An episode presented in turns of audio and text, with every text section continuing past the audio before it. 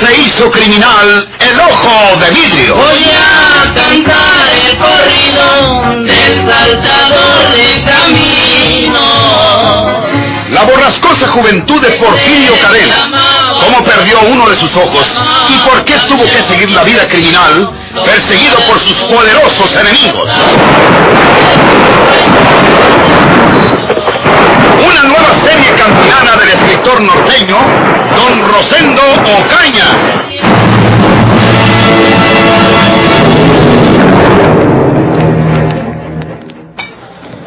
Ponga otras copas iguales. Parejito. Para todo el mundo. Yo pago todo. No se me queden mirando. Traigo dinero. Mucho dinero.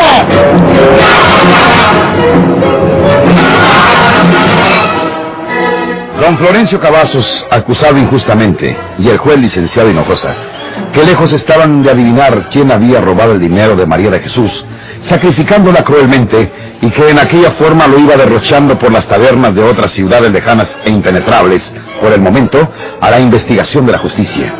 Y qué enorme tarea le esperaba Porfirio Cadena si se proponía descubrir aquel sombrío y execrable crimen. Las once de la noche. Ya no apareció por aquí ese hombre. No podemos estar seguros de que me haya seguido. Yo no sentí que él me siguiera cuando salí del café. Es casi seguro que lo hizo. Pero ahora nos vio salir a los dos del hotel. Debes suponer que tú ya me lo contaste todo y no habrá querido acercársenos. Oye, se me ocurre una cosa. ¿No estará conectado este hombre con la señorita modista que fuiste a ver? No lo creo. Ella sabe tu nombre correcto, ¿verdad? Sí, eso sí.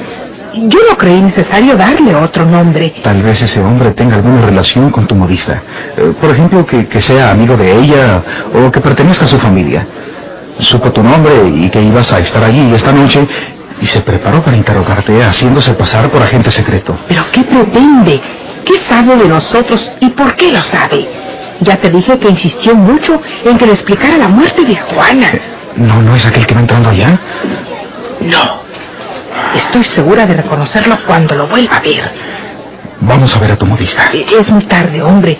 Ya debe estar dormida. Te prometo que mañana iré yo sola a hablar con ella. Porque si fuésemos los dos, la alarmaríamos. Máxime si ese hombre tiene alguna relación con ella. Bueno, en ese caso, volvamos al hotel.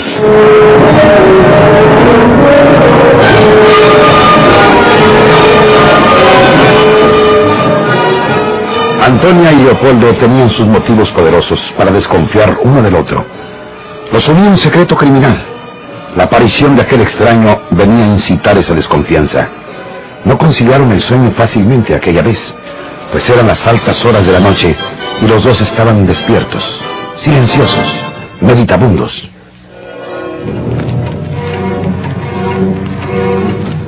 ¿Existirá en verdad ese hombre? ¿No será una historia inventada por Antonia? Si así fuese, ¿qué pretende ella? ¿Quiere espantarme o, ha alquilado algún hombre a propósito para que me asesine? Quizá ni está yendo a casa de ninguna modista. Se negó a que fuésemos anoche. Es verdad que ya era tarde, pero también dijo que mañana iría ella sola. ¿Por qué quiere ir ella sola? Tengo que vivir alerta, porque esta mujer puede intentar mi perdición. Por algo me exigió que hiciera testamento en su favor. ¡Ay! ¿En qué boca de lobo me metí yo al casarme con esta mala mujer?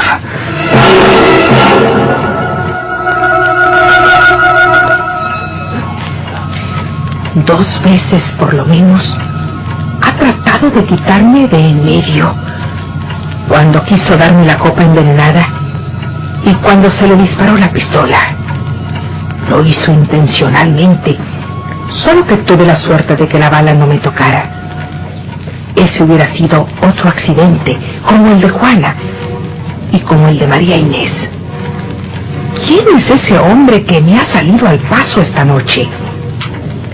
¿No será un personaje alquilado por Leopoldo para espantarme? Era un hombre mal informado. Lo que quiere decir que Leopoldo no lo preparó bien.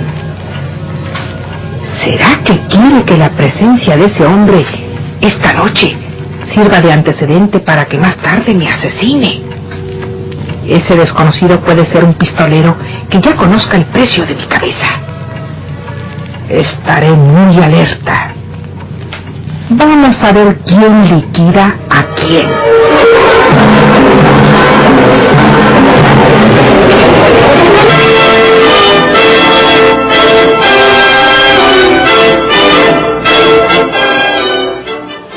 ¿Sabe lo que me preocupa por ahora, señor juez de letras? Que mi hermano Hortensia no me haya contestado de Monterrey. Tiene que haber recibido mi carta desde hace muchos días. Mm, bueno, pero usted le rogó en esa carta que la agenciara un buen abogado que lo defienda. Su hermana Hortensia no le habrá contestado porque anda procurándole ese defensor para enviárselo. Tal vez la contestación ya venga en camino. Ojalá. No puedo olvidar las palabras del señor fiscal. Me dijo, si es usted culpable, vale más que confiese la verdad. Y si es inocente, busques un buen abogado que lo defienda. Y soy inocente, señor juez de letras. Como está esta cruz que soy inocente de esa atrocidad que se me ataca. Aunque usted no lo creya, aunque nadie lo creya, soy inocente y si me condenan siendo inocente, me pasaré el resto de mi vida gritándoles que soy inocente. Mm, Cálmese, don Florencio. La contestación de su hermana, doña Hortensia, debe venir en camino. Quizás hasta el abogado que le envía venga ya en camino. Tranquilícese. Y dígame lo que necesite. Yo ordenaré que se lo proporcionen si me es posible. No, no necesito. No me hace falta, señor letras. Solo hay una cosa que quiero ahora con toda mi alma. Dios. Porque la justicia de Dios nunca falla.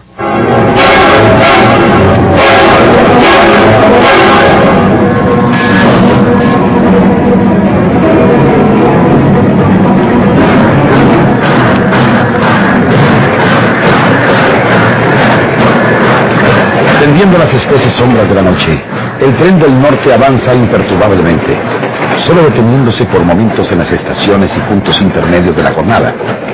Porfirio Cadena, en uno de los coches de primera clase, viaja silencioso, solo, cuando un desconocido se aproxima a su asiento.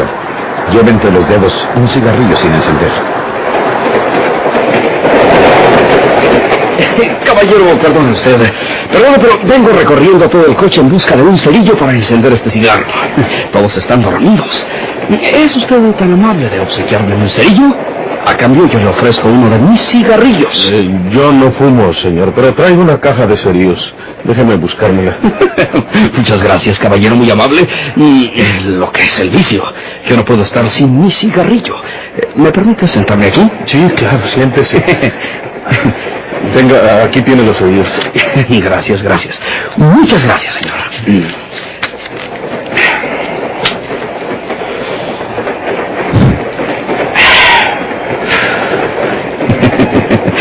Muy agradecido de su gentileza, señor.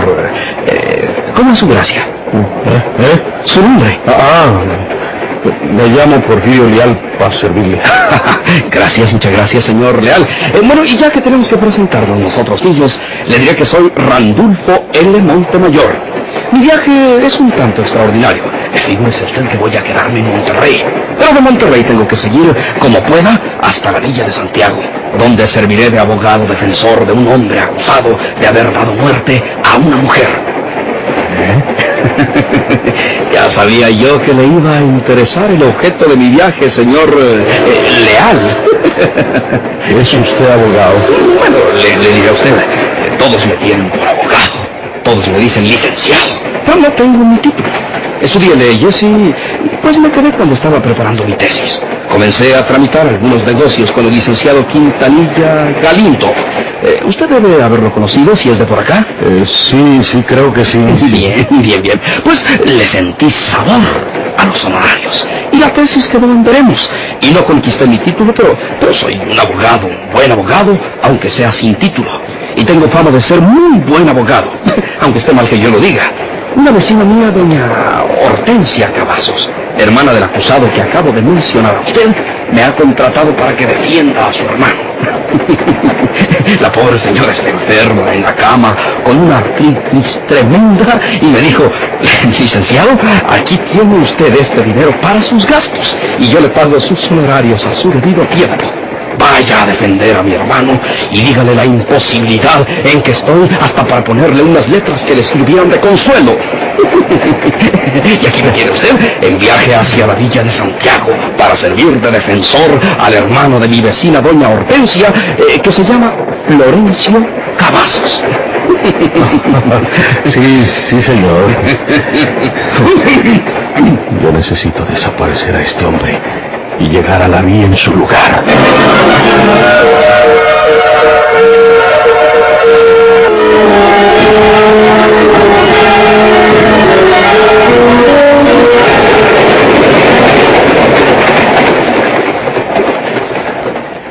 ¿Me conocerá don Florencio? Es cuestión de ir a verlo en la noche. La cárcel de la vía yo la conozco. Tiene un foquito nomás en los cuartos donde con seguridad tienen al viejo, porque le tendrán muchas consideraciones. Todavía no puedo creer que la haya matado María Jesús. ¿Por qué?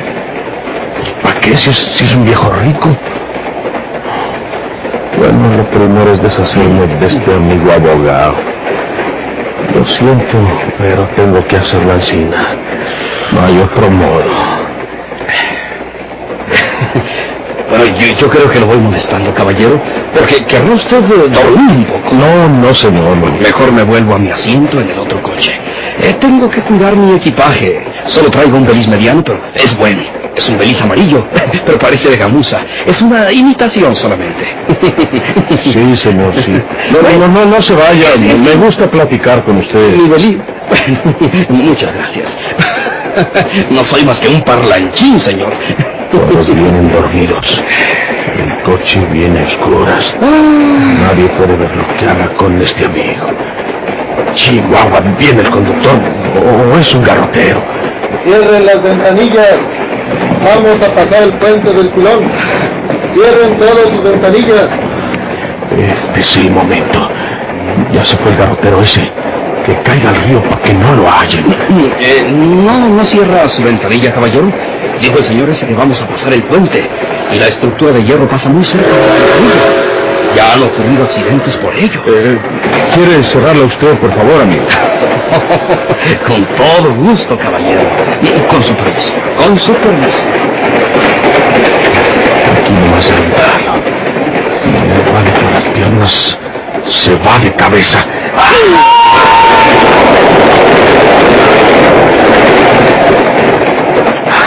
Y esto. Se despertó esa señora que ve en el asiento de frente. Debe haber oído el grito. Venía bien dormida. Yo, yo- yo me hago el dormido. No sabe lo que pasó porque despertó cuando ya el amigo se había desaparecido por la ventanilla. Todo salió bien, perfectamente.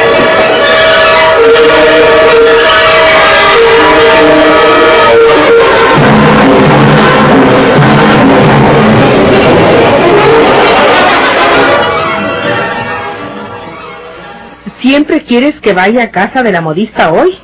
Porque ella quedó de venir mañana para entregarme los vestidos. Dijiste que ibas tú sola.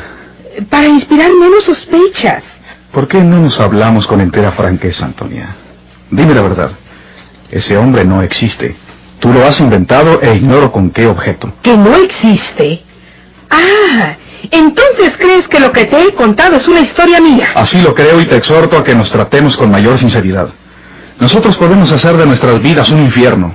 Somos malos. Ahora estamos pensando que deseamos destruirnos entre sí. Dime que no es así. ¿Y quién es el culpable de que exista esa desconfianza? Tú has tratado de hacerme daño en dos ocasiones. No es cierto. No es cierto.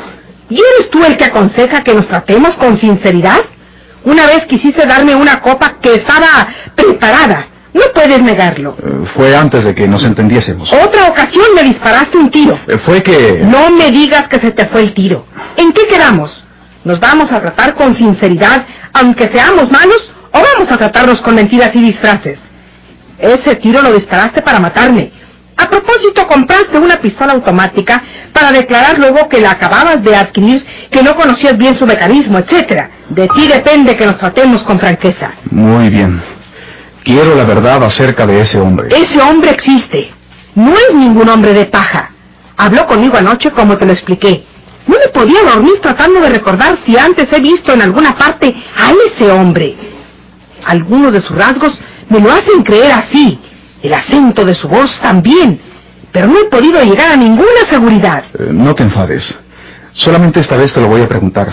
Y tú me vas a decir la verdad por el bien de los dos. ¿Es verdad que ese extraño te habló anoche como me lo has eh, contado? Es absolutamente verdad. Muy bien. Pues el hecho de que no se presentara aquí después es muy sospechoso. Empacaremos sin hacer mucho ruido y nos marcharemos de esta capital esta noche. El mismo hotel no sabrá que nos vamos hasta última hora. Estoy de acuerdo. Volvamos a San Luis.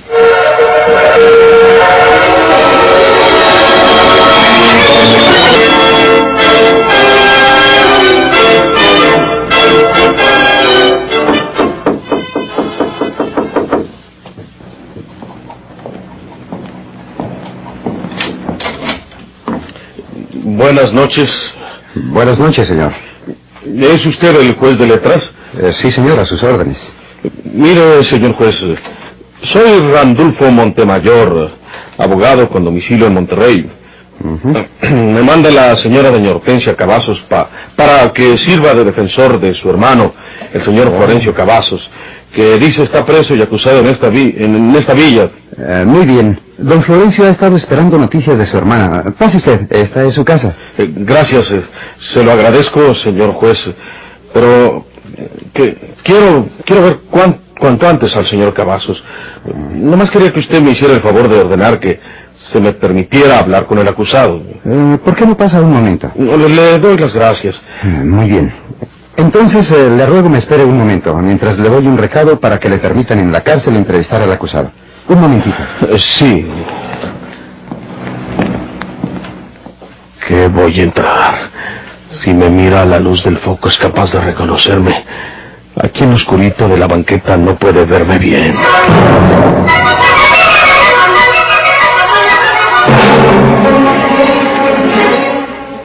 También el licenciado Hinojosa, mientras escribía el recado sobre la mesa, pensaba en aquel personaje que enviaba a doña Hortensia para que defendiera a su hermano. Randolfo Montemayor. Yo tengo idea de haberlo oído nombrar en Monterrey.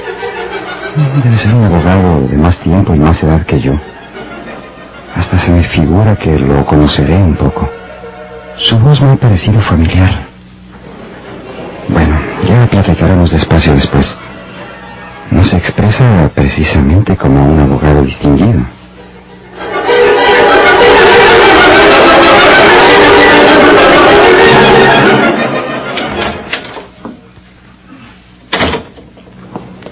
Buenas noches, señor Cavazos. Eh, buenas noches, señor. Usted no me conoce. Soy Randulfo Montemayor de Monterrey. Su hermana, doña Hortensia, me ha enviado para que sea su defensor. Soy abogado.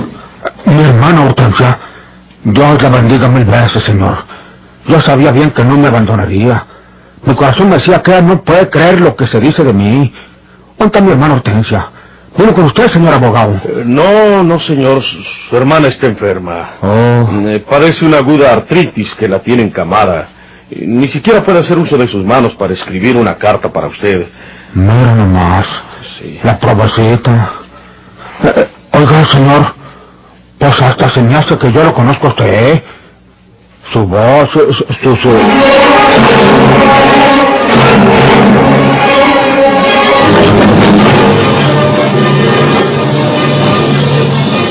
¿Por qué se hizo criminal el ojo de vidrio?